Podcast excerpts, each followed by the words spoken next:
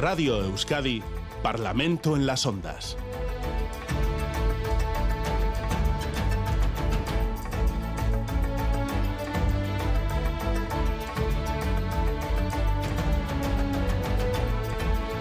Las nueve minutos, las nueve no, las eh, nueve de la mañana y seis minutos de la mañana. Si continuamos en Crónica de Euskadi fin de semana, tiempo ahora para abordar nuestra tertulia parlamentaria de los sábados. Saludamos en Gasteiz a José Antonio Suso de PNV, Miquel Otero Euskal Herria Bildu y Luis Gordillo del Partido Popular. Egunon, buenos días a todos. Egunon. Y en los estudios aquí en Bilbao acompañando a una servidora, Íñigo Martínez, el Carrequín Podemos Izquierda Unida. Egunon, Íñigo.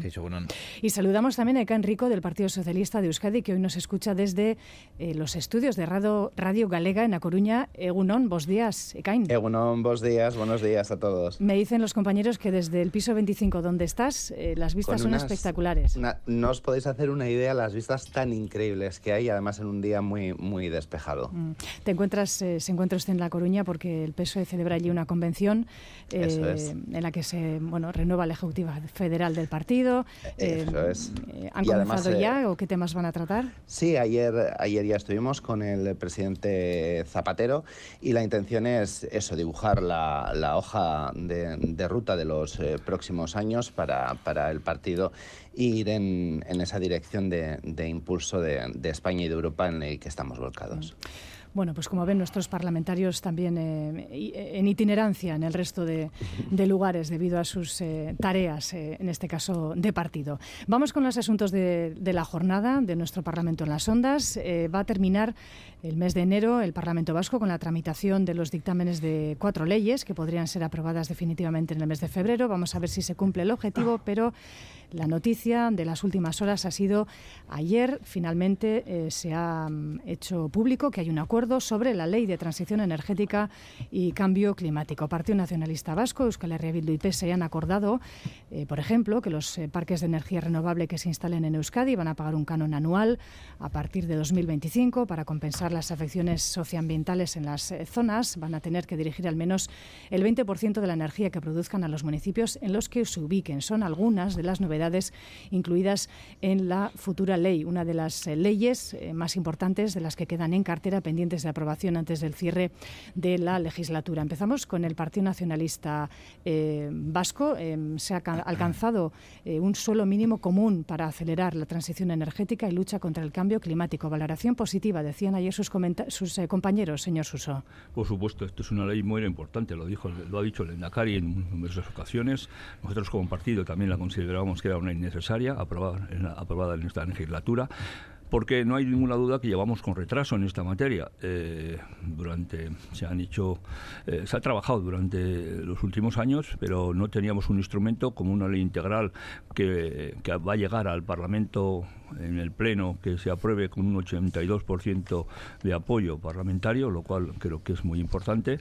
Eh, es una ley que además integral, es una ley integral contra el cambio climático, de que tanto hablamos eh, y que eh, quizá pues tenemos todavía mucho, muchas cosas que hacer, ¿no? Pero esta ley tiene, creo que cosas muy importantes. Eh, yo creo que era un proyecto mm, que se ha mejorado de forma importante en la tramitación parlamentaria. No era un proyecto malo, como dirá mi compañero eh, aquí de H. Bildu, pero eh, era un proyecto que se ha mejorado gracias a la colaboración de los tres partidos, el Partido Socialista, el Partido Socialista Vasco y también H. Bildu. Y, es una ley, como decía, integral que, recoge desde la gobernanza hasta la financiación, como decía, para aquellos, bueno, no solo para aquellos municipios donde se encuentren eh, instalaciones fotovoltaicas o eólicas, sino también se debe destinar una cantidad del 2,5% de los presupuestos de la Comunidad Autónoma Vasca cada año a materias de, eh, eh, de energía. y además también, bueno, pues hay un elemento importante que es la gobernanza. Se crean nuevos organismos de participación, se amplían las facultades de los que ya se tenían y en ese sentido también, bueno, pues es un elemento importante esa participación participación en, la materia, porque esto no lo vamos a llevar a cabo si no tenemos el apoyo de la ciudadanía y el apoyo de los colectivos que trabajan en esta materia. Y por último, también es cierto que, se incluye eh, pues un apartado eh, hasta con finalización de 2030 para que el gobierno vasco deje de estar presente en, determinadas inversiones que han podido que ha podido digamos desarrollar durante muchísimos años atrás, pero que bueno están ligadas más a los eh, digamos a, los, la energía fósil y en ese sentido, por tanto, creo que el, que el instrumento que se va a aprobar es muy muy positivo y sobre todo lo más importante es que la aplicación que, que, tenga se tenga de él debe ser inmediata para conseguir que se cumplan esos objetivos que están con esos retos y con esos tiempos ya definidos hasta en la propia ley. Mm. Euskal Herria Miquel Otero, ustedes hablan de una rectificación eh, en el texto inicial. El anteproyecto eh, ha sido mejorado, decían ustedes usted mismo ayer. Sí, bueno, es evidente que no partíamos de un buen, de un buen proyecto, ¿no? Y yo creo que la prueba está no solo en las enmiendas que ha presentado Euskal Herria Bildu, sino también el propio PNV con el PSE habían presentado 117 enmiendas, muchas de ellas eran sustanciales, con lo cual yo creo que todos teníamos claro que la ley había que mejorarlo mucho, ¿no? En este sentido, pues eh, hemos conseguido negociar con los partidos y con, el gobierno y, entendemos que han, han, cambiado el paso en muchas de las cosas que en muchas de las cosas que se planteaban al principio, ¿no? Yo pongo en valor que ha sido un acuerdo de cocción lenta, ¿no? De crear confianzas en un ambiente incluyente que hemos estado trabajando durante meses y, claro, pongo en valor también las aportaciones que ha hecho Euskal Herria Bildu a la ley, que estos ahora se está destacando como cosas importantes, ¿no? Desde la participación social eh, en la transición energética, desde la propiedad de la gente de las energías renovables o el inicio de procesos deliberativos o el comité científico y los temas de financiación también son muy importantes. Aportaciones nuestras son también que haya un compromiso presupuestario para blindado por ley que el 2,5% de los presupuestos tengan que ser destinados a acción climática o el establecimiento de un fondo social climático, el canon de las energías renovables y tal vez eso lo, más destacable, ¿no? que de, una vez por todas desde el sector público el ente vasco de energía pues deberá deshacerse de las inversiones que tienen en combustibles fósiles y centrarse en las energías renovables. ¿no? En cualquier caso y por encima de todo lo que creemos es que es un acuerdo transversal en un tema que es capital para, para el país, eh, que hemos trabajado eh, abstrayéndonos del ruido preelectoral y que hemos conseguido elevar la mirada y hacer política de luces largas, que es lo que veníamos eh, reclamando desde Euskal Herria Bildu para, para todos los temas estratégicos. ¿no? Por lo tanto, se establece un mínimo común denominador que tendrá que ser desarrollado, pero que va a ser un hito clave para las políticas de transición energética y cambio climático para el futuro. Partido Socialista de Caenrico, eh, junto a la ley de educación, decían ustedes una de las principales leyes de esta legislatura, ¿no? Un acuerdo a tres que parecía imposible, pero eh, pese a estar en el, en el contexto preelectoral en el que estamos, pues ha salido adelante. Claro, y además es que empiezo por donde acababa eh, Miquel, ¿no? Al final, nosotros hemos venido diciendo siempre, el propio Eneco Andueza lo dijo en el Pleno de Política General, y es que la emergencia climática no es que sea un tema más en la, en la, agenda política, sino que nosotros consideramos que es el principal desafío al que se enfrenta ya no solamente Euskadi, sino la humanidad en este siglo XXI. ¿no?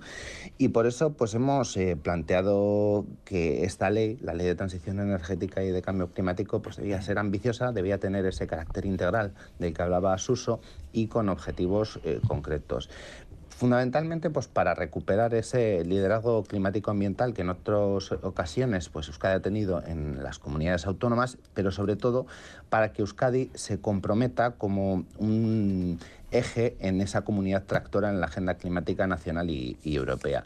Y yo creo que ese ha sido nuestro ánimo y el de las eh, otras dos fuerzas, Partido Nacionalista Vasco y Euskal Herria Bildu, que hemos eh, llegado a este acuerdo en el debate de enmiendas y creo que el acuerdo es muy positivo porque entre todos hemos sabido enriquecer, como se decía, de forma sustancial, pues ese, ese proyecto de ley. Hay una mayor concreción en las metas para la reducción de los gases de, de efecto invernadero, se crean órganos como el Comité Científico, la Oficina Vasca de Transición Energética y de, y de Cambio Climático, y se hablaba también ¿no? de esa implantación de un canon de energías renovables, del Fondo Social, del compromiso de destinar eh, al menos el 2,5% de los presupuestos a este tipo de iniciativas y esto se une también a ese objetivo de desprenderse de las inversiones eh, en combustibles fósiles del gobierno vasco para destinarlas a renovables. Yo creo que es objetivamente positivo, es una buena eh, ley, tal y como queda con el, con el acuerdo. Y yo creo que además nos indica un camino que nosotros sí queremos señalar y que creo que vamos a compartir todos. Y es que esta transición energética debe servir también eh, para reforzar esa autonomía estratégica de Euskadi, para crear nuevos empleos y también para desarrollar nuevas industrias que sean competitivas en estos nuevos tiempos. El Carrequín Podemos Izquierda Unida, Íñigo Martínez, ustedes eh, no están en ese acuerdo. Eh, ¿Qué es lo que les ha separado? ¿Con qué no están de acuerdo? Eh, escuchamos también, bueno, por parte de su formación, críticas en este caso al apoyo de Euskal Herria Bildu. Bueno, nosotros no estamos en acuerdo básicamente porque bueno, ninguno de los tres partidos que están en ese acuerdo ha querido que, estuviéramos. Nosotros como el resto de los partidos. Incluso hemos presentado el mismo una, em, una enmienda menos incluso que los partidos que sustentan el gobierno, 116 eh, enmiendas, y se ha tenido en cuenta en este proceso por lo menos hasta este momento, una sola enmienda técnica de nuestro grupo parlamentario. Por tanto, pues lógicamente eh, no podemos estar en este, en este consenso, que pensamos que es una ley necesaria, obviamente, pero no con el contenido que se va a aprobar, porque primero llega tarde y tiene poca, poca ambición, no aborda un debate eh, fundamental eh, con las condiciones que se necesita, como es que, qué energía, cómo la vamos a producir y cuánta vamos a producir. ¿Esto qué quiere decir? En este debate de la transición ecológica tenemos que hacer mucha pedagogía en torno a qué, tipo, a qué tipo de sociedad nos dirigimos con nuestro modelo de producción y consumo, no solo en Euskadi, en las sociedades occidentales ya sabemos que, que, es incompatible con los límites del planeta y esta ley, bueno, pues tendrá algún tipo de medida seguramente positiva, pero no aborda en suficiencia ese, ese fenómeno. Tenemos que hablar de cómo vamos a planificar la transición ecológica para que sea una transición ecológica justa, tanto climáticamente como socialmente.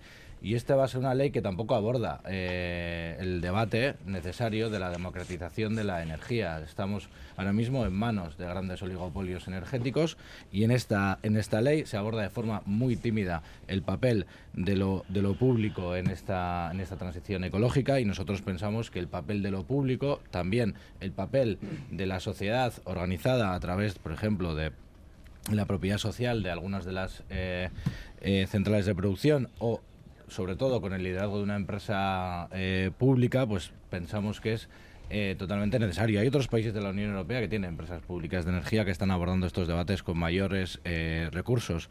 Y tampoco eh, aborda un debate que es necesario, que decía al principio, como es el tema de la planificación. Hace falta hablar mucho más de eficiencia energética, de cómo reducir el consumo, de la electrificación del transporte y de una planificación mucho más efectiva de las energías renovables, que en Euskadi pues escasea. ¿no? Por tanto, es en estos momentos, eh, lógicamente, nosotros no vamos a apoyar este, este proyecto de ley ni, ni con el acuerdo que se, que se ha alcanzado, porque, insisto, el acuerdo que han alcanzado PNV, PSOE y Euskal Herria Bildu, pues deja fuera pues unas eh, estas 116 enmiendas que ha presentado nuestro grupo, que pensamos que son eh, social y ecológicamente necesarias para tener una ley de transición ecológica ambiciosa para el reto que tenemos, que es muy grande. ¿Votarán ustedes entonces que no?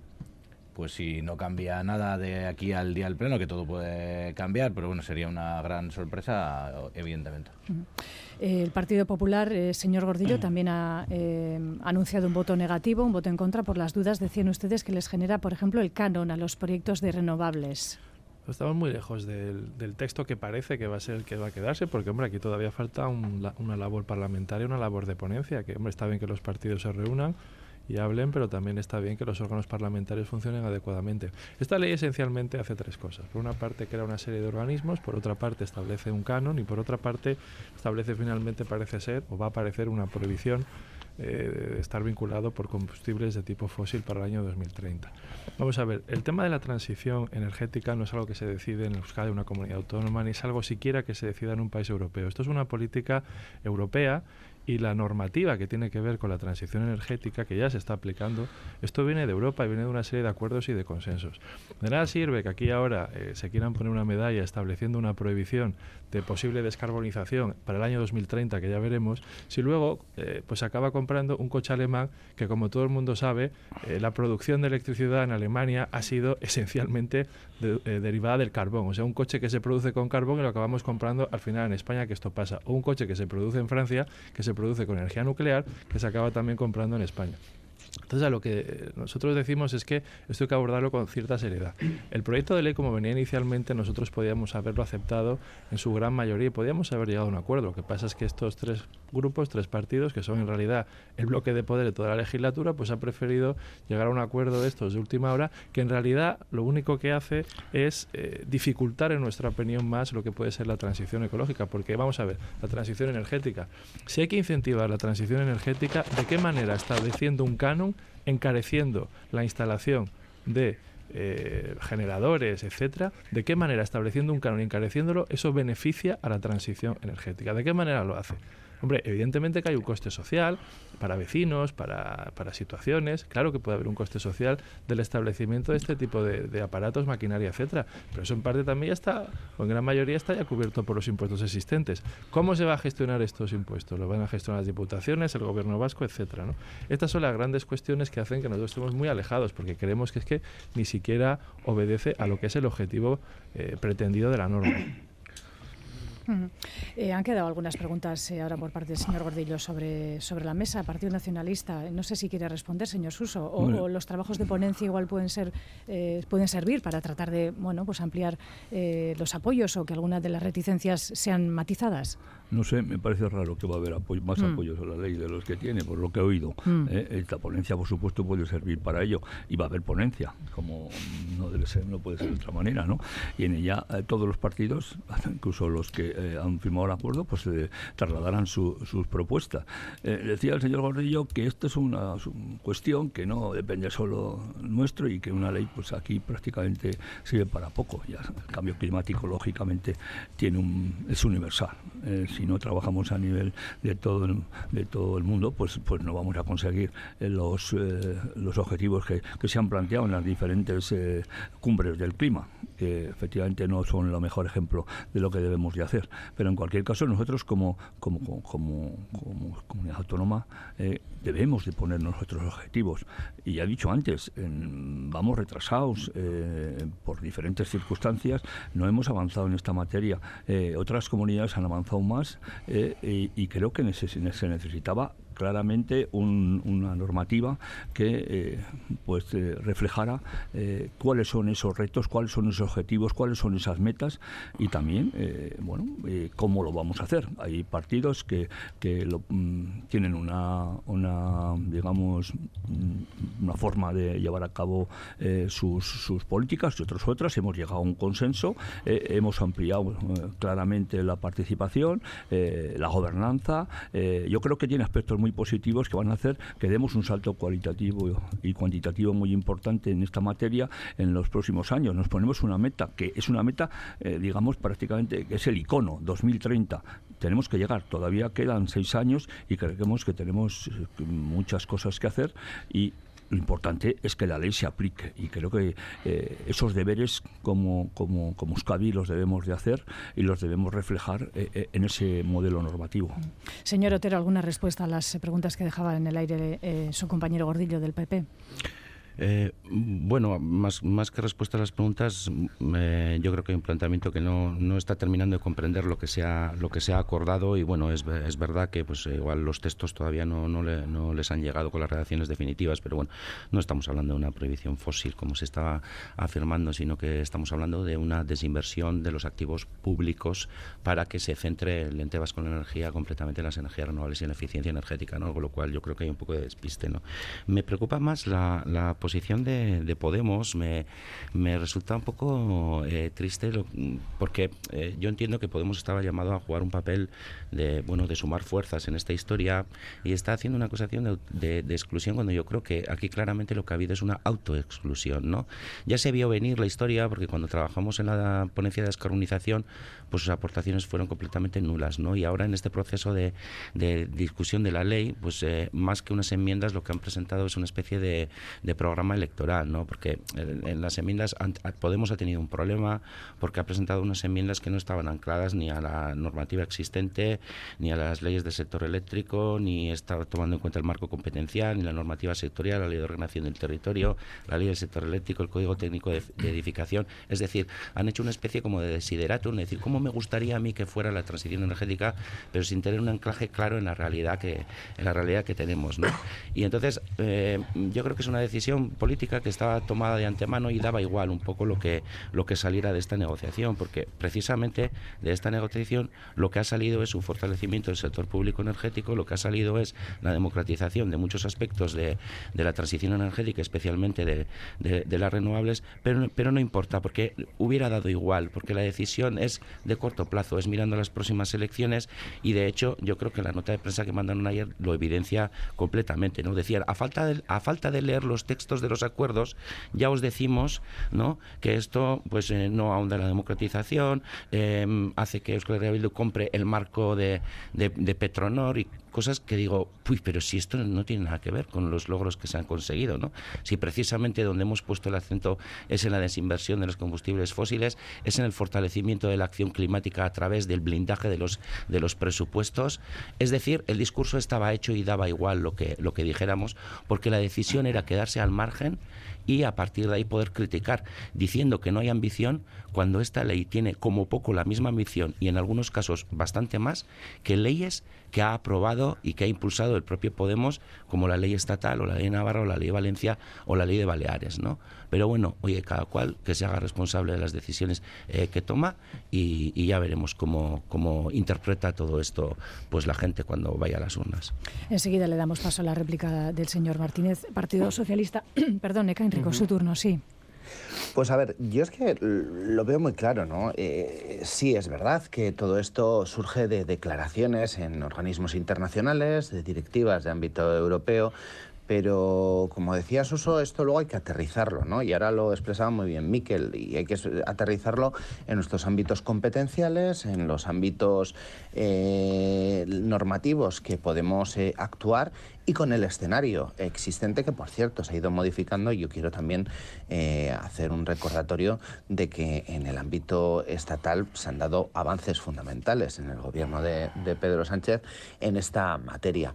Y yo creo que con esta ley además nos alineamos, ¿no? Eh, con este proyecto de ley, con este acuerdo nos alineamos en esos escenarios dibujados en esas eh, directivas europeas, en el ámbito también estatal y hay que construir desde lo pequeño hacia, hacia arriba para poder llegar a esos objetivos, porque si no se quedan simplemente en desideratums. Si no aterrizamos estas cosas en los gobiernos autonómicos, en este, en este caso, si no incorporamos en la, en la actuación a los diferentes eh, agentes institucionales que, que, que, tienen que ver con estos ámbitos, como pueden ser también los ámbitos forales, en nuestro caso, los, o los municipios, pues todo esto queda en bonitas palabras, pero que luego no se consiguen los objetivos. Y yo creo que por eso esta, esta ley es buena. Y no solamente en ese, en ese escenario eh, tenemos que entender que esto hace que se conviertan nuestras posibilidades en, en, conformismo, ¿no? Es el escenario que hay y tal. No, no, no, no. Esta ley es eh, muy ambiciosa. Es una ley eh, que entre los tres grupos que hemos acordado hemos conseguido mejorar también ese aspecto de, de ambición y el aspecto de integralidad. Yo creo que tiene apuestas eh, fundamentales. Las apuestas, por ejemplo, por eh, el recoger en presupuestos hasta eh, un mínimo de un 2,5% en este tipo de, de, políticas. Esa apuesta, como explicaba Miquel, de eliminar las participaciones en, en, aquellas empresas de combustibles fósiles, las inversiones en, combustibles fósiles. ¿no? Yo creo que estamos hablando, por supuesto, de, ámbitos que, teníamos que recorrer porque mm, vamos todos en esa dirección, pero que teníamos que tomar eh, una decisión y aterrizarlo. Está muy bien decir que estamos eh, de acuerdo con luchar contra el cambio climático, pero cuando se trae una ley de, este tipo, pues lo que tenemos que hacer es eh, poner nuestro granito de, arena para conseguir desde Euskadi ese objetivo. Íñigo Martínez, el Carrequín Podemos Izquierda Unida. Sí, bueno, a mí mm, Lo que me parece bastante triste es el argumento que ha utilizado Miquel Otero para descalificar nuestras enmiendas en el sentido de que dice no tiene ningún tipo de, sustento legal las, em, las, enmiendas que le ha hecho. Bueno, pues yo creo que están calificadas perfectamente por la mesa, si no, no estarían... Eh, en el boletín del Parlamento registradas y no se, no se irían a debatir en, el, en, el, en la comisión. ¿no? Por tanto, yo creo que hay que ser un poco más serios con las argumentaciones que se hacen respecto a los demás. A nosotros nos pueden parecer más escasas o menos escasas las aportaciones del, del resto y pensamos que no lo son, que no responde esta ley a la declaración de emergencia climática que en la pasada legislatura aprobó el Parlamento Vasco a iniciativa del Carrequín, por cierto, y, eh, y nos responde al momento en el que ha llegado esta aprobación o la que va a llegar la aprobación de la ley, que es Euskadi es una de las últimas comunidades autónomas que va a aprobar una ley de cambio climático en el Estado eh, español. Y sí, el Carrequín eh, y nuestro espacio político ha estado en España, en el gobierno, en las leyes que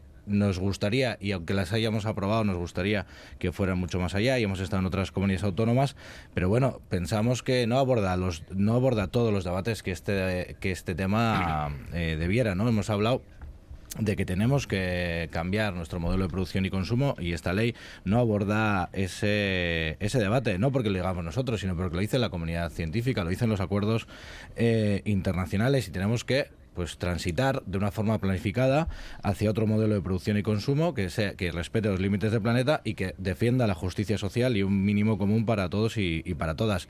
Y también me sorprende un poco también eh, esta ley en el marco en el que, bueno, pues eh, seguramente es una casualidad, eh, pero coincide, ¿no?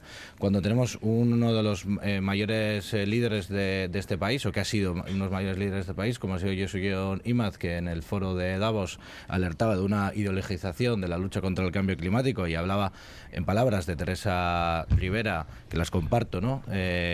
podríamos hablar en un marco de retardismo y de negación del cambio climático, y el PNV ayer salió en defensa de Yosuke Imaz. Entonces yo no sé qué va a valer más, si la defensa de Yosugion eh, Imaz o la defensa de algunas de las medidas de esta, de esta ley. Por tanto, yo creo que es verdad que hay que abordar este debate pues con, la con el suficiente rigor y con la suficiente eh, entereza para afrontar un reto que es, que es muy que es muy grande y por tanto eh, esta ley pues se va a quedar eh, escasa para los retos que tiene Euskadi en esta materia. Luis Gordillo, Partido Popular. Y cerramos. Las transiciones, y en este caso la energética, además, igual que cualquier transición industrial, hay que hacerlas con cabeza, hay que hacerlas con mucha coordinación, hay que hacerlas pensando también en el largo plazo y pensando en los problemas, en la coyuntura que se puede ir desarrollando.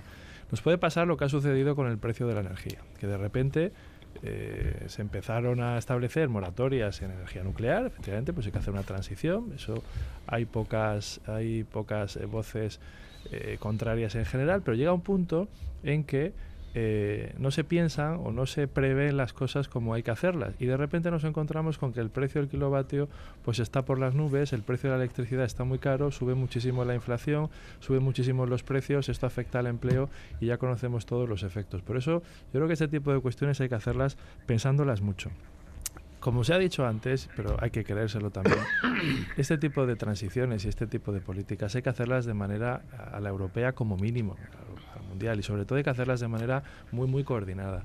De nada sirve que aquí ahora eh, empecemos a, decir que vamos a, dejar de utilizar según qué tipo de combustibles si es que nuestros vecinos al lado los van a seguir utilizando y aún más. Por eso lo que digo es que esta ley, que podría haber sido una buena oportunidad, ha sido yo creo una oportunidad perdida.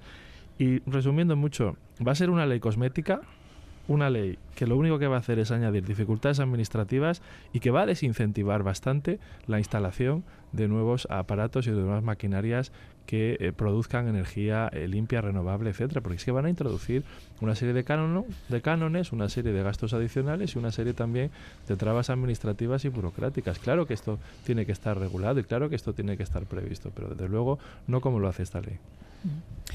Las 9 y 34 minutos de la mañana vamos a cambiar de asunto. También otro de los eh, asuntos de esta última semana, precisamente eh, ayer mismo eh, en el audio, fue el tema de Osakidecha, en este caso la atención a la población que se ha visto bueno, empañada por un, por un incidente ocurrido la pasada semana en el audio. Una persona fallecía en el punto de atención continuada de la localidad. No había en ese momento atención médica. sindicatos y también ayer la población de la localidad a la vez salían a la calle para denunciar lo ocurrido en esta, en esta situación que hemos comentado y también pues, pues desatención, decía, ¿no? en, la, en la comarca de Yaraldea en este, en este sentido. En paralelo también hemos sabido que Osakidecha ha comenzado ya a contratar a profesionales extracomunitarios, con seis profesionales en este caso. Se han inscrito 100 facultativos de fuera de la UE en unas listas de contratación temporal, 20 de ellos con título homologado. Partido Nacionalista Vasco, señor Suso, se están dando pasos, pero bueno, la ciudadanía también sigue manteniendo y mostrando cierta preocupación al respecto de la atención de, de Osakidecha en este caso. Sí, bueno, en principio yo quiero trasladar mis condolencias a la familia. Eh, yo sé que estamos viviendo un momento de tristeza importante. Son personas muy cercanas y, por tanto, creo eh, quiero que, que, lleguen las condolencias no solo mías, sino de todo el Partido Nacionalista Vasco. Efectivamente, eh, el sábado pues uno ocurrió un, disidente, como usted decía, que dio como consecuencia el fallecimiento de una persona que llegó al punto de atención continuada al PAC, el, audio, mm, ya eh, en una situación eh, bueno, coronaria complicada. los datos que yo tengo por lo menos dicen que se atendió, se le atendió en dos minutos, dos minutos después de llegar al, al lugar eh, y eh, ante la situación las dos enfermeras que, estaban en el, en el, centro avisaron a la ambulancia de emergencias que está ubicada cerca del centro. En aquel momento estaba en su base eh, al lado de la sede de la chancha y en cuatro minutos llegó al centro de salud una unidad que lleva un médico entre eh, entre sus integrantes y además que tiene experiencia en esta materia. No, no se pudo hacer nada por su vida, pues lo lamento muchísimo y además, como digo, le envío las condolencias a la familia. Eh, bueno, hay un problema con, con, con la, con, digamos, con los recursos humanos en materia sanitaria, especialmente los médicos de, atención primaria. Eso no es algo que no hayamos reconocido, lo sigamos reconociendo, porque es una realidad eh, palpable. ¿no? Eh, realmente eh, se están haciendo todos los esfuerzos económicos y, humanos para poder salir de, o mejorar esta situación. como usted decía, bueno, gracias a la, a la aprobación también por el Parlamento Vasco esta legislatura de la legislación pública, salud pública, eh, se puede contratar con carácter eh, interino eh, a personas que no hayan nacido en la Unión Europea. Eh, y efectivamente ya se ha abierto una, una, lista, eh, se han apuntado creo que alrededor de 100 personas, aunque solo 20 pues tienen los cursos, sus estudios homologados y por tanto si, sin eso no es posible eh, la, la, contratación. Son seis personas las que han sido contratadas ya, pero bueno, mm, el, el problema de la atención primaria mm, pues es, yo creo que es mayor, ¿no? Hoy hoy se celebran los, exámenes del de MIR, 13.000 personas se van a presentar eh, para 8.000 plazas, es decir, 4.000 no van a tener plaza, pero la, especialidad que menos, eh, digamos, atractivo tiene es, es la atención primaria. Las personas que estudian medicina no la consideran una, digamos, una especialidad eh, atractiva y efectivamente, bueno, pues con las bajas que se producen, con los problemas que hay habitualmente también en, la, en, el trabajo día, el día a día, pues se, se producen situaciones como la que se produjo en el audio, que lamento muchísimo y que realmente reconocemos que eh, bueno pues que hay que hay que solucionar eh, pues con todos los instrumentos que hay alrededor.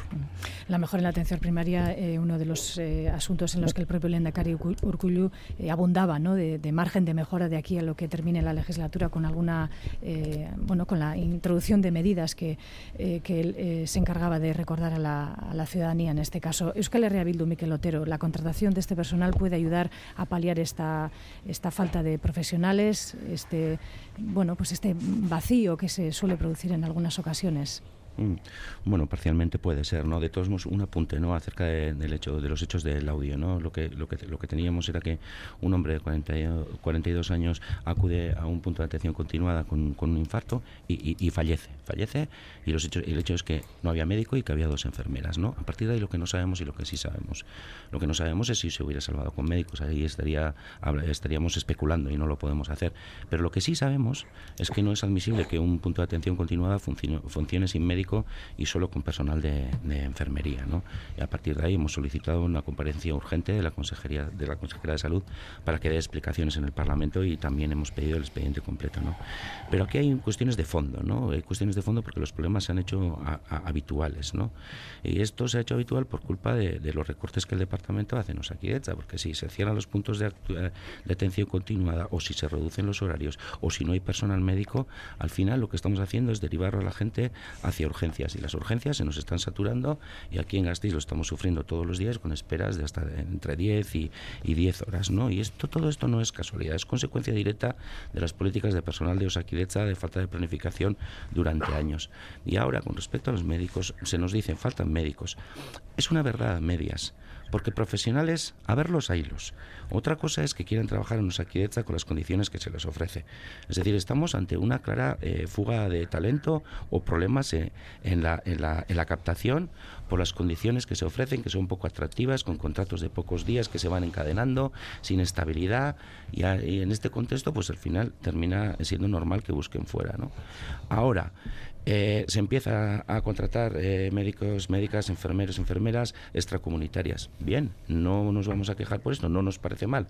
Pero también decimos que no se limite a puestos concretos, sino que se extienda a todas las necesidades que tiene Osakidecha, que son muchas, variadas y en diferentes puestos, ¿no? Y sobre todo, sin discriminar por origen y admitiendo a cualquiera que cumpla los, requisitos de formación para acceder a, un empleo público.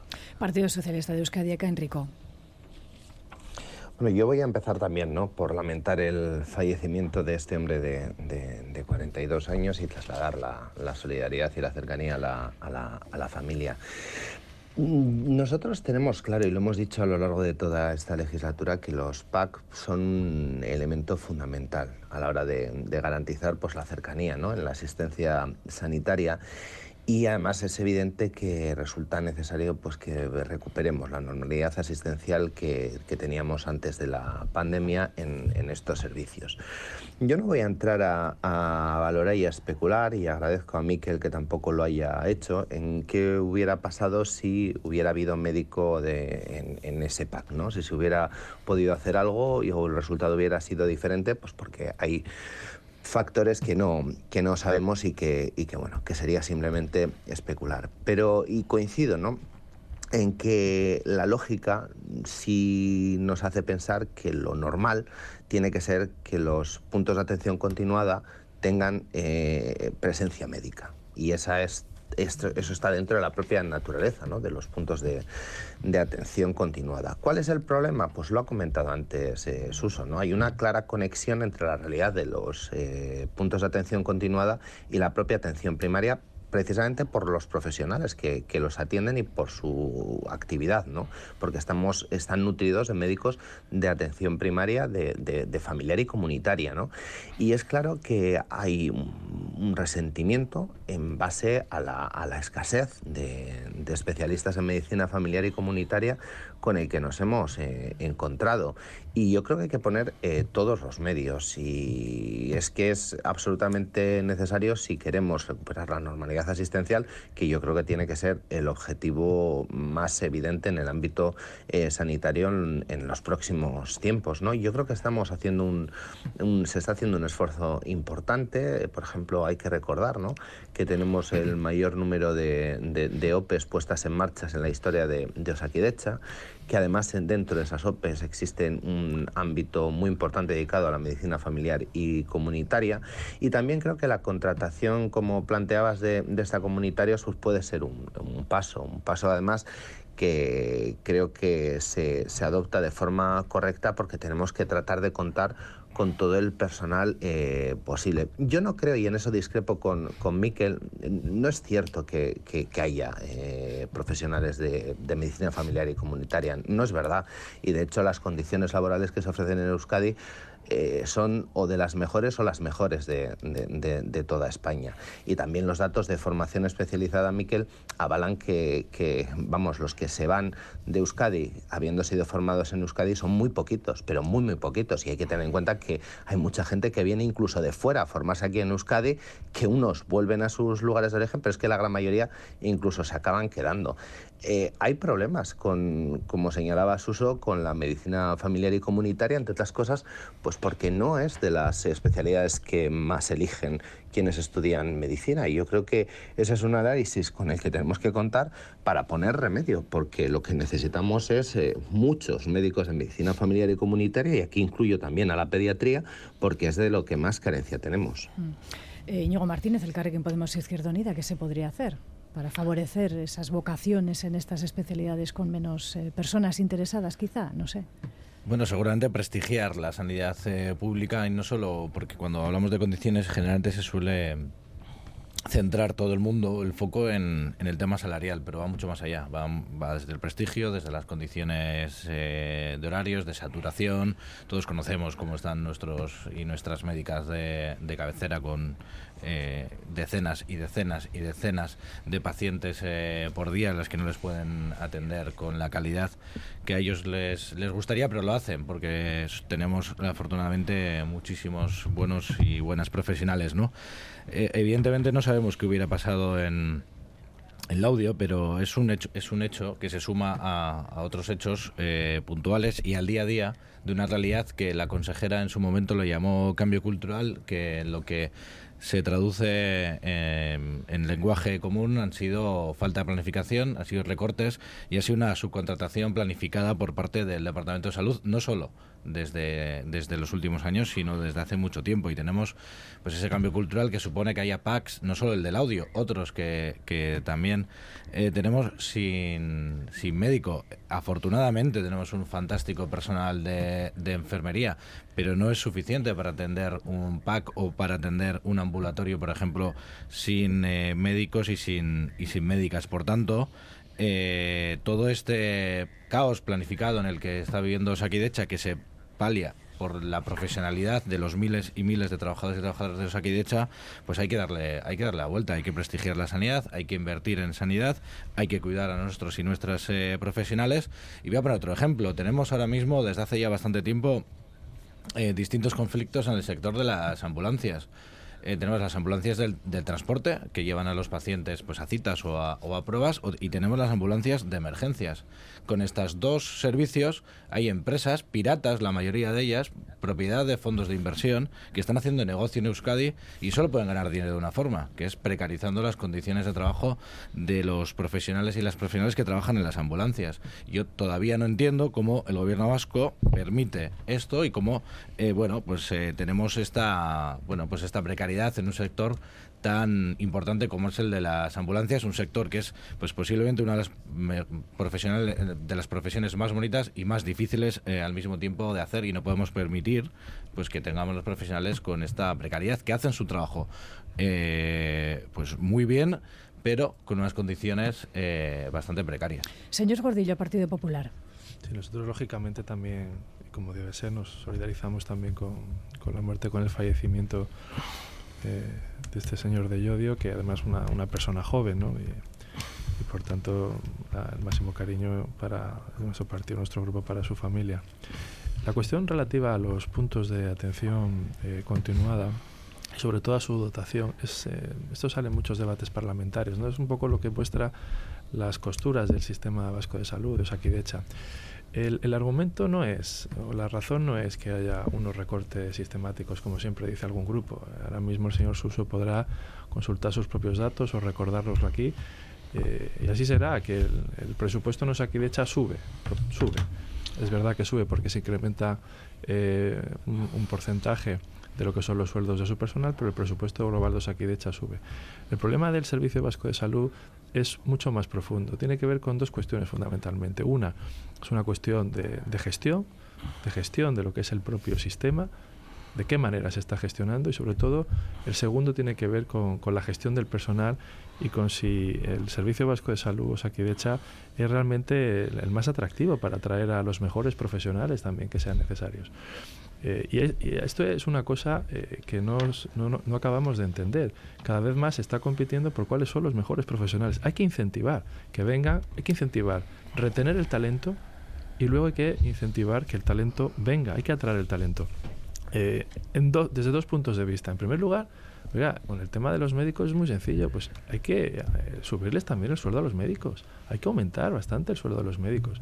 Hay colectivos que están más sindicalizados y proporcionalmente pues tienen unos sueldos medios por encima de la media española por utilizar los mismos datos. En el caso del País Vasco con los médicos no es tanto así.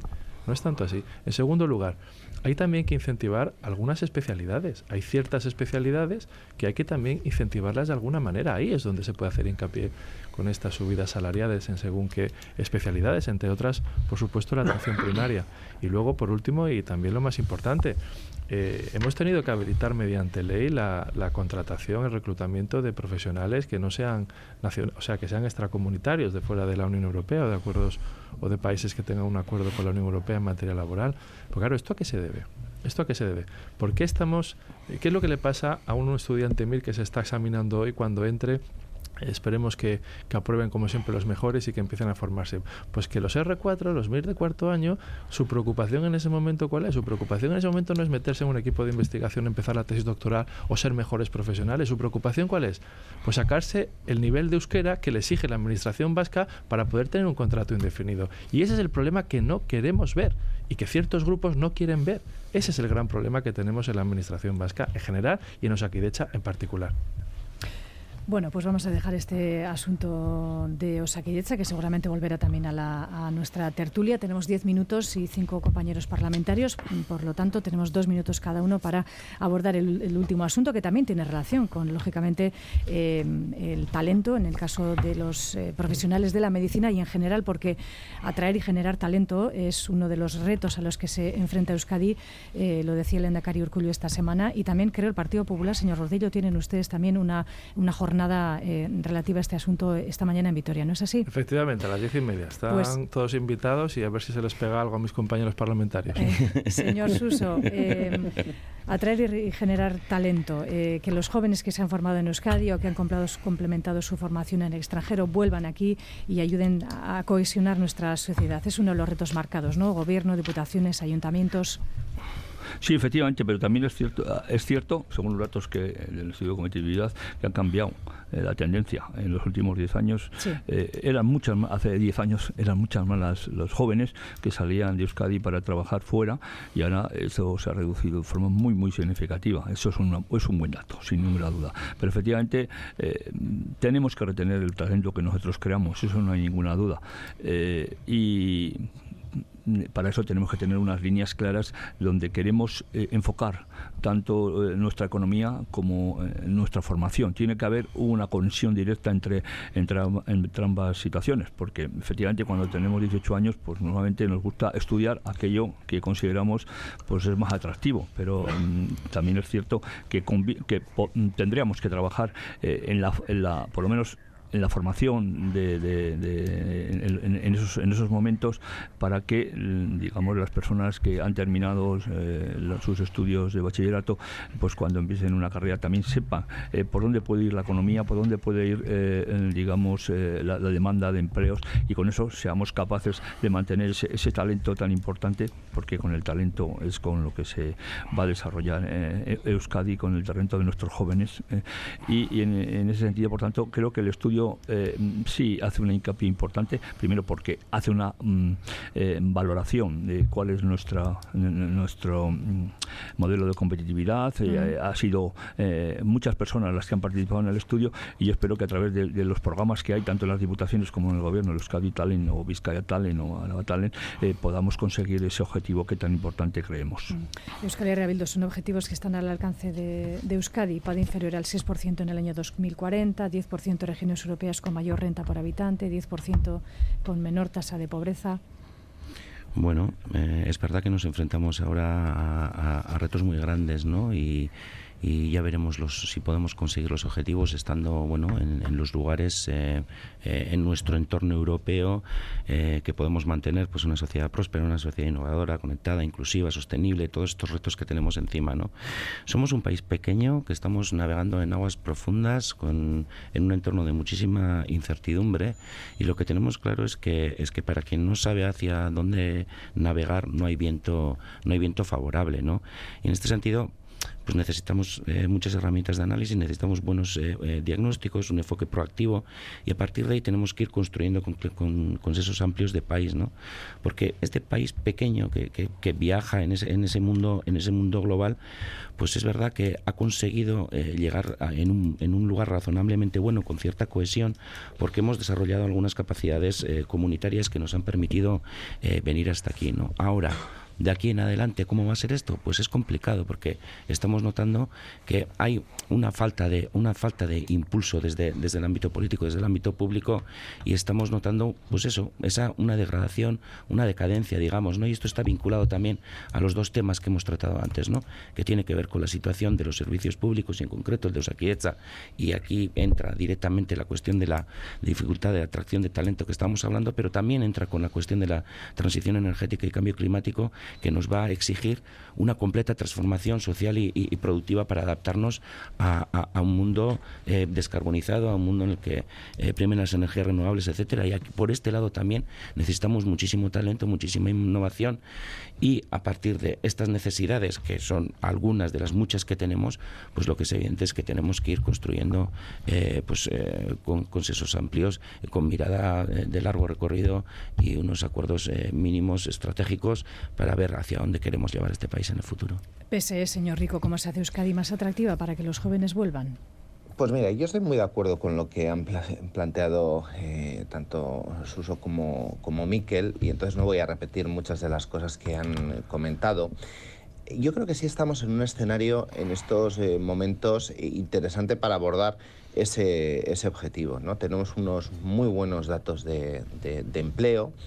Tenemos eh, condiciones importantes que se han conseguido pues, a través, por ejemplo, de, la conversión de muchos contratos en indefinidos, a través de la, de la reforma laboral, con las continuas subidas del salario mínimo interprofesional, con la recuperación de la negociación colectiva y añadiendo a esas cuestiones que planteaba, por ejemplo, Miquel encima de la mesa y que yo suscribo, ¿no? esa necesidad de, llegar a unos eh, acuerdos mínimos y, compartidos entre todos para, establecer los, los objetivos, y yo sí quiero plantear algo que le he oído en muchas ocasiones, por ejemplo, a la vicelenda a Mendía, y que me parece vital para recuperar el, el talento, y es también llamar la atención a la competitividad de las empresas para con los trabajadores. Es decir, un llamamiento a la necesidad de seguir mejorando los salarios y también seguir mejorando las condiciones laborales para que eh, la gente sienta atracción precisamente por los puestos de trabajo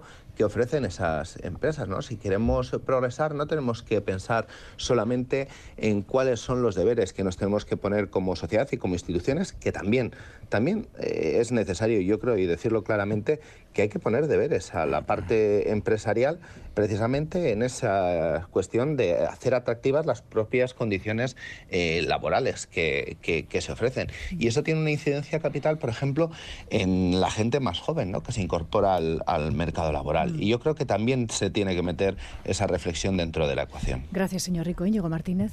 Bueno, yo creo que hay que cuidar a todas las personas jóvenes, tanto las que están aquí como las que se han ido fuera y queremos que vuelvan, no solo ese concepto de, talento, sino a todas las personas con sus diferentes formaciones para las diferentes profesiones muy variadas que necesitamos. Eh, se ha hablado ahora ¿no? de la recuperación de derechos, subida al salario mínimo, contratación definida con la reforma laboral. Pero hace falta más y no solo es un tema de un tema laboral, es un tema de, del, sistema económico. Si, por ejemplo, hacemos caso a Eurostat, eh, el área metropolitana de Bilbao es una de las 10 regiones de Europa con más eh, paro juvenil. Esto y con peores condiciones. Esto no es eh, casualidad, es porque si vamos turistificando, vamos poniendo todos los huevos en la cesta del turismo y de los servicios, pues las condiciones laborales pues también son, son peores. Por tanto, aparte de proteger con derechos, también tenemos que apoyar apostar por sectores eh, pues lo más cualificados posibles y por la industria. Señor Gordillo, cerramos. Muy brevemente, la clave es el título del acto que tenemos nosotros a continuación, que es una sociedad abierta. Lo que hay que hacer es permitir e incentivar que venga eh, talento, retener el que ¿eh? tenemos y, por cierto, no castigar a los que se van como están haciendo las últimas leyes que aprueba el gobierno vasco junto con los dos socios y también de la mano de H. Bildu. Se reduce los jóvenes que se van fuera en algunos sectores porque es que hay menos jóvenes vascos. ¿Y los jóvenes universitarios vascos a dónde se van? Pues mire, se acaban yendo a Madrid, están escuchándonos muchos padres, que lo piensen, se van a Málaga, se van a Bruselas.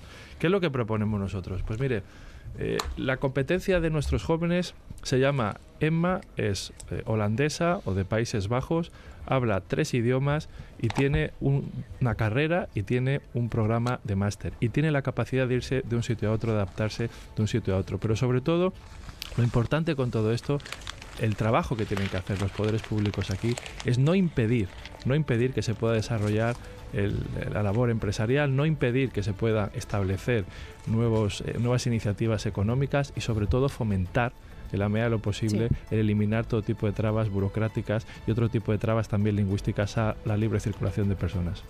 Pues eh, lo dejamos aquí. Muchísimas gracias. Una tertulia muy, muy agradable. Espero que también lo haya sido así para nuestros oyentes. Hasta la semana que viene. Venga,